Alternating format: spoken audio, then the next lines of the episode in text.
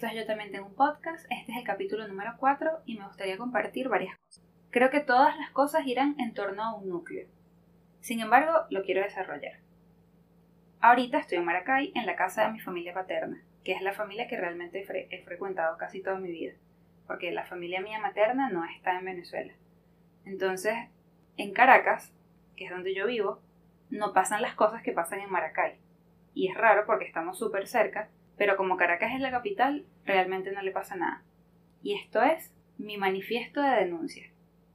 En estos días estuve en la casa de mi papá y la, la luz se la están quitando 5 horas en las noches.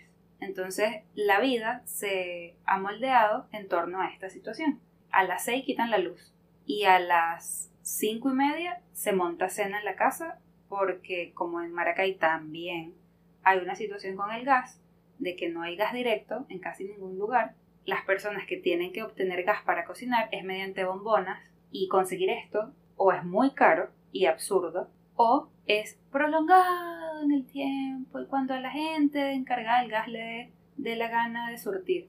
Entonces la opción por la que ha optado la mayoría de las personas que tienen este problema es tener una cocina eléctrica.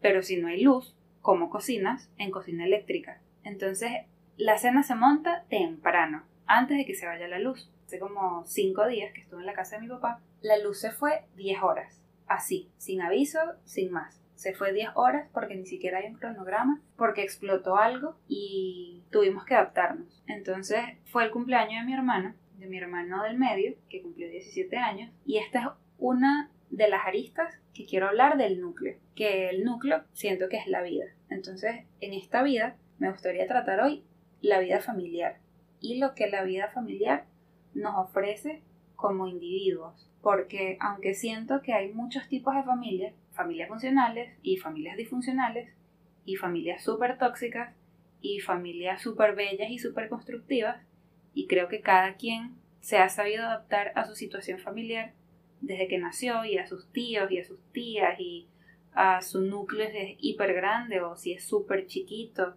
o si su núcleo no son padres y abuelos sino tíos y padrinos que criaron o X, la familia que sea que, que te haya tocado, es súper distinta. Pero lo importante de la familia, que creo que ha sido como mi reflexión este viaje, es lo bonito que te hace, descartando obviamente a estas personas disfuncionales y que no aportan nada nutritivo en la vida de uno, que genera en el bienestar emocional de todos nosotros. Con esto me refiero que la cuarentena ha sido súper fuerte para todos. Tenemos ocho meses encerrados, ocho meses en una adaptación de todo el mundo a una vida que no era la que llevaba hasta, no sé, marzo de este año. Y eso ha sido un choque y un cambio y un proceso súper fuerte porque de pronto estás conviviendo con alguien todo el día con la que antes convivías unas pocas horas entonces las dinámicas han cambiado, la convivencia mutó, las personas que tienen niños, bueno, yo ni me imagino cómo están haciendo.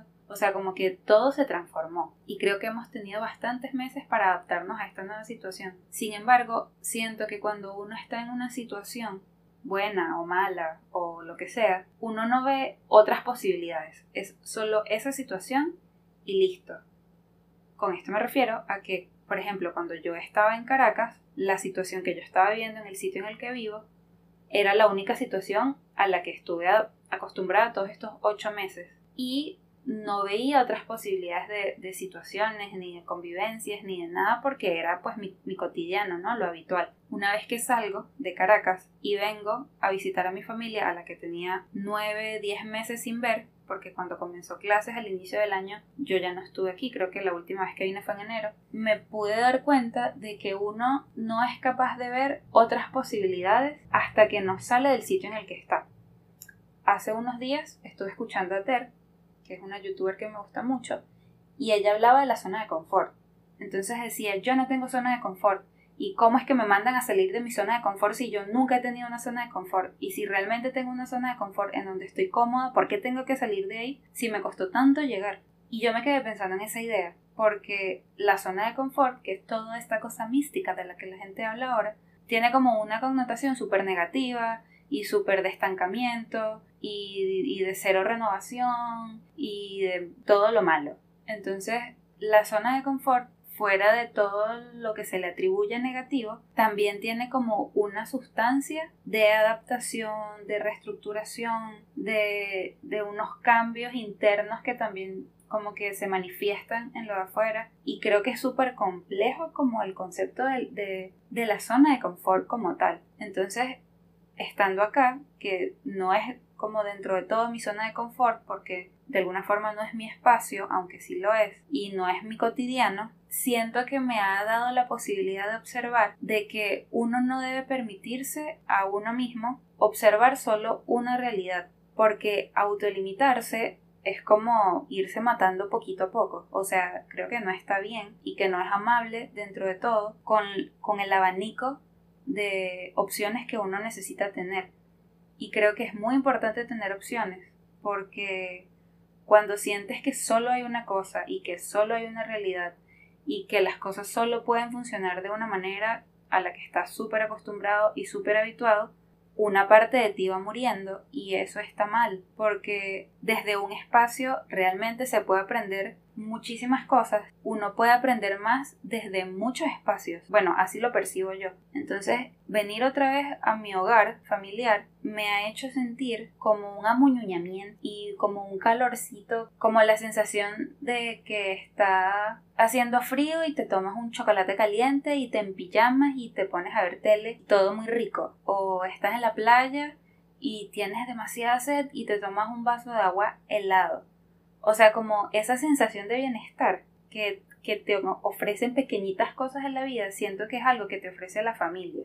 Y me siento súper boomer diciendo esto porque mi yo de hace cinco años no hubiera pensado como el valor de la familia realmente. Pero insisto que es la familia funcional y la familia bonita, no la familia que no aporta y la familia que es fea. Bueno, también hay muchas familias, o sea, no tiene que ser solo tu familia de sangre, pueden ser tus compañeros de trabajo, con los que tienes un súper buen feeling o tus amigos súper cercanos que son como más que tus hermanos o o sea con familia no es solo la mamá papá hermanos tal no o sea el, núcleo pues como eso que, que te hace calorcito de, de hogar en estas posibilidades de las que hablo que siento que todos deberíamos tener y que no deberíamos auto, o sea, como que cortarlas nosotros mismos, las posibilidades. De, la familia ofrece muchas cosas siento ahorita, capaz luego cambio opinión, pero en este momento siento que la familia te brinda como un colchoncito que te, que te da reposo y eso es muy bonito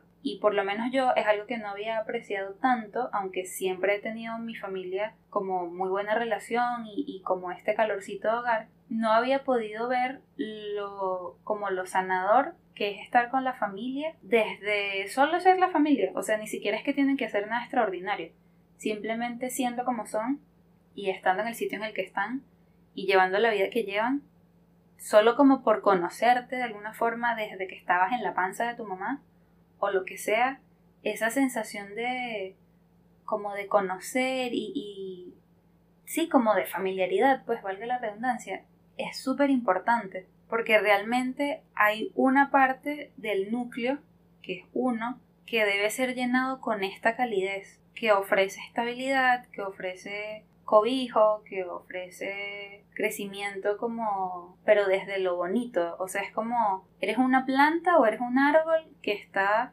en el mejor sitio, con el mejor clima, con la mejor eh, posición del sol del día que puedes recibir, con la cantidad de agua justa, con los nutrientes en el suelo necesarios, o sea, es como, ahí puedes crecer y estar pleno. Y eso es una cosa que yo siento que uno no aprecia todos los días. Porque es como, ay, bueno, otra vez tengo que aquí escuchar este rollo de mi familia que es el mismo de siempre, ah, o conchale a mi tío o a mi familiar le pasó esto y hay que resolver, no, sino como más allá de todas estas cosas rápidas que suceden, como que realmente la familia como, no sé, como una bandeja en una mesa es súper importante. Entonces, de este núcleo hay como unas aristas, ¿no? Entonces me he encontrado como hermana mayor. Y eso es súper extraño para mí porque yo no me crié con mis hermanos y aunque nos hemos visto toda la vida, realmente nuestra relación no tiene un mayor grado de profundidad porque somos distintos, porque tenemos edades diferentes. Entonces, mis hermanos cumplieron años recientemente y yo venía con toda una idea desde Caracas de cómo pensaba relacionarme con ellos. Y la verdad es que cuando llegué aquí y los observé y conviví, me di cuenta de que toda mi idea se fue para abajo porque somos muy distintos y la generación de ahora, que sigo sintiéndome demasiado abuela diciendo esto, es súper distinta y las formas de relacionarse son súper diferentes. Y las formas de ver el mundo desde todo, no sé, TikTok y todas estas cosas son súper distintas a las mías, aunque no somos tan lejanos. O sea, mi hermano tiene 17 y mi hermana tiene 13.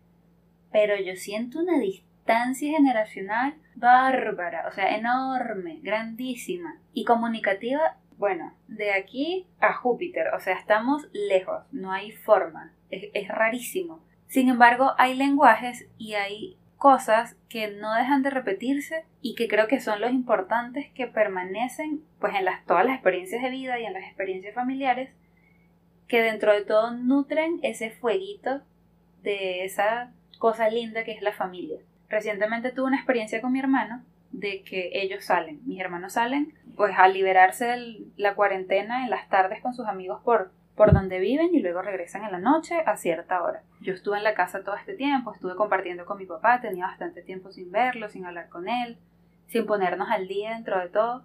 Y compartir con él también ha sido súper nutritivo para mí porque cada vez que me relaciono con él y yo, y yo he crecido más en el tiempo, observo otras cosas que no veía antes. Y como yo no he crecido con él, como que observar estas nuevas cosas siento que nutren mucho como lo que yo he ido modelando de la figura paterna. Entonces, aparte de esto, una de estas noches yo me acosté, cenamos temprano por todo esto que conté de la luz, y como a las 12, algo así, de la noche, escucho que se prende una luz y yo tenía hambre y ya había vuelto la luz y me asomo, salgo del cuarto calladita y está mi hermano en la cocina. Entonces yo llego como, hola, ¿qué estás haciendo? Y él agarrando la puerta de la nevera, nada, aquí, ¿y tú?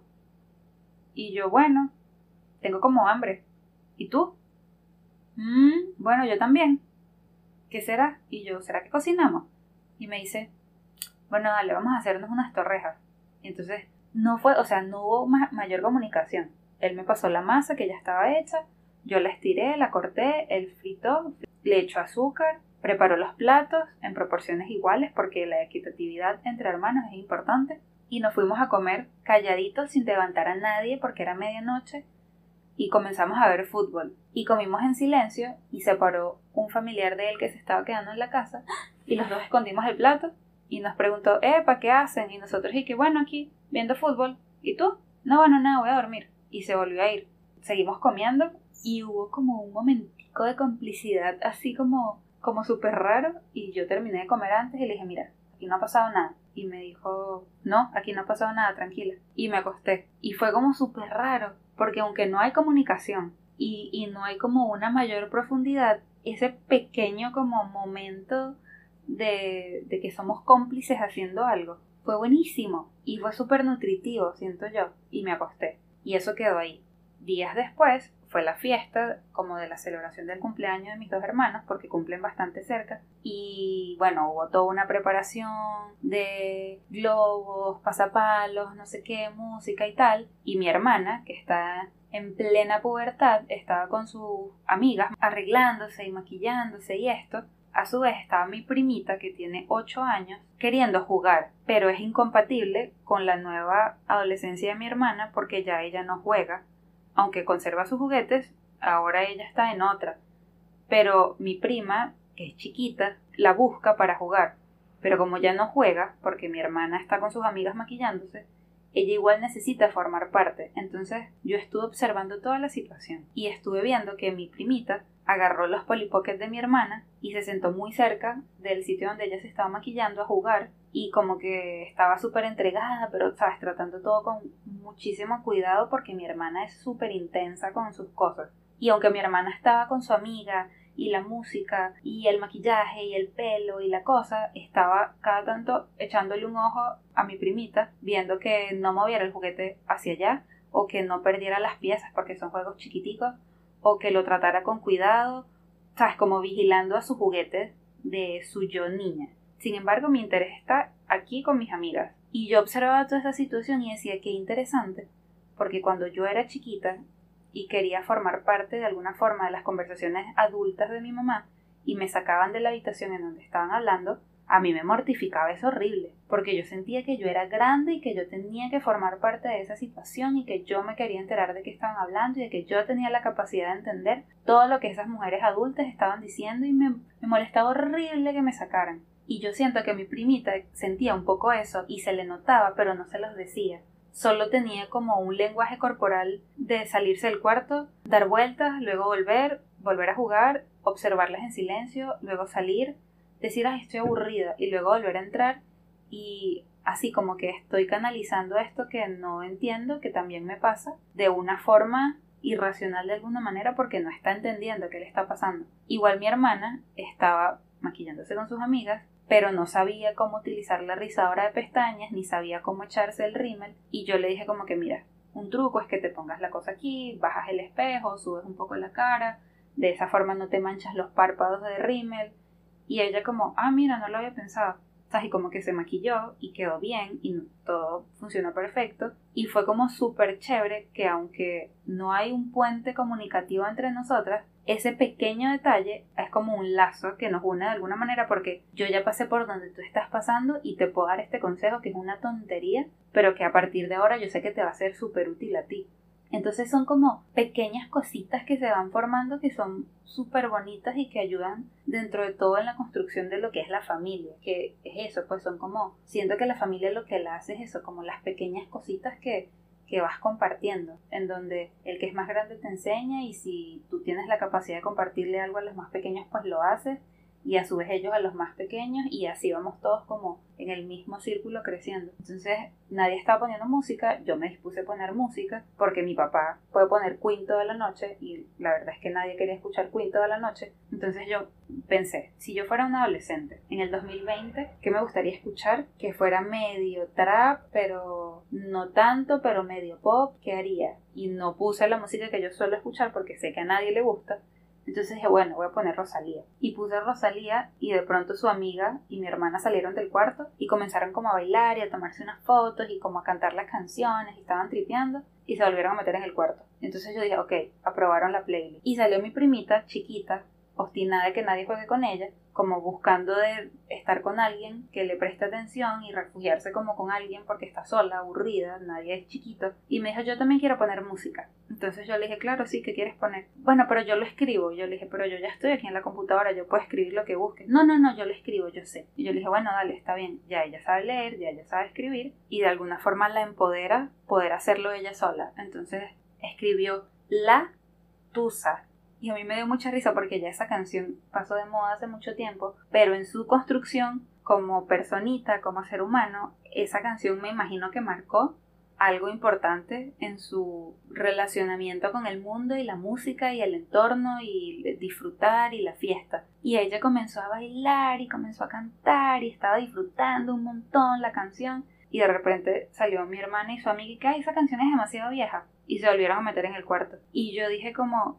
qué loco que cada una estamos, o sea, porque éramos las tres, era como un triángulo de la chiquita, la mediana y la grande, cada una viviendo eso que es la familia desde su, desde su tiempo y como puede. Y me parecía súper interesante y me sentía demasiado abuela, porque, o sea, como que tuve la capacidad de observarme en ellas dos y al mismo tiempo pude verme a mí como pudiendo ver esa situación, pero como como un tercero y fue como súper chévere porque dentro de la familia siento que también he crecido recientemente o no sé, hace un año, cosas así. He sabido cosas de mi familia que yo no tenía ni idea y que no me pasaban por la cabeza de las mujeres de mi familia sobre todo, como que cuentos muy personales de ellas, vivencias muy personales que de alguna forma también me nutren a mí que no tengo la edad que tienen ellas, pero que también me enseñan y que me hacen observar realidades de las mujeres y, y de cómo se relacionan y de cómo funcionan y de qué cosas hacen y de qué cosas sacrifican y de qué cosas se arrepienten y cómo ¿sabes? Son como muchas cosas. Entonces observaba como que toda esta situación de nosotras tres como triángulo de la chiquita, la mediana y la grande. Y luego yo como en contraposición con mi abuela o mis tías o sus vecinas que son de su edad y, y cómo realmente uno se va nutriendo demasiado de como del de boca en boca que te van compartiendo y eso me pareció muy bonito porque es una cosa que solo puedo vivir yo aquí con mi familia con tantos rangos de edad tan distintos, porque en mi cotidianidad mis amigas son contemporáneas conmigo y realmente nos pasan cosas muy similares y aunque las analicemos y las reflexionemos desde diferentes lugares, porque somos todas muy distintas, somos contemporáneas y nos pasa como lo mismo y vivimos lo mismo y generacionalmente también vemos las cosas desde el punto en donde estamos. Como que observar todas estas cosas me pareció súper interesante. La tía de un amigo nos compartió en un momento también de mujeres que nos quedamos todas solas de un escrito que ella hizo sobre su piel y sobre las arrugas de su piel y de cómo su piel ha perdido colágeno y de cómo ella ha como que ha comenzado a aceptar de que ya no tiene la edad donde su piel era súper lisa, sino que bueno ya tiene marcas y arrugas y manchitas y, y la piel quizás está más seca porque también su cuerpo y sus hormonas son otras y como que también observar eso ese día me pareció súper íntimo y súper especial porque son cosas que a mí todavía no me preocupan. O sea, yo tengo canas y la verdad es que me, me gustan. No estoy como otras familiares que se pintan el cabello porque no se quieren ver mayores. Y es como el tránsito, ¿no? O sea, me parece como muy bonito el tránsito de la niña, la adolescente, la mujer, luego la mujer con hijos,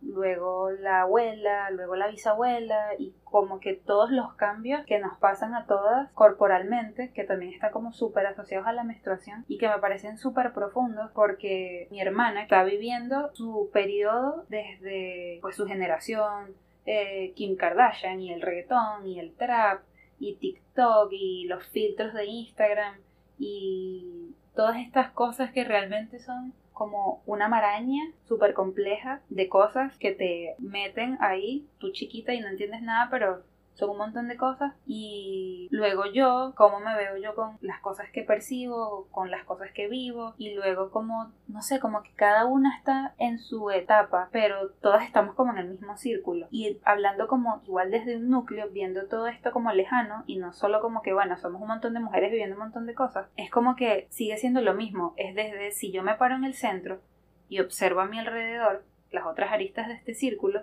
puedo ver un montón de opciones que me permiten ver otro montón de realidades que si yo no me dispongo a verlas ni me entero. Entonces, vivir y tener opciones y uno darse esas opciones, también como la oportunidad de poder observarlo, es súper importante porque no pasa. O sea, en la zona de confort y en la cotidianidad no pasa. O sea, la vida se te va de pana limpiando, cocinando, haciendo mercado y arreglando la casa, durmiendo, compartiendo un ratico con las personas y trabajando. La vida no es no pasa de ahí y eso es todo y creo que no debería ser todo. Hace poco hablaba con mi psicóloga y le conversaba sobre la tesis y sobre cómo me siento enfrente a este momento y es algo que realmente me gustaría hablar en otro capítulo porque yo necesito drenar un poco como toda la maraña emocional y mental que tengo con la tesis porque ha sido como un proceso muy personal de mi vida, que bueno, luego quizás pueda desarrollar.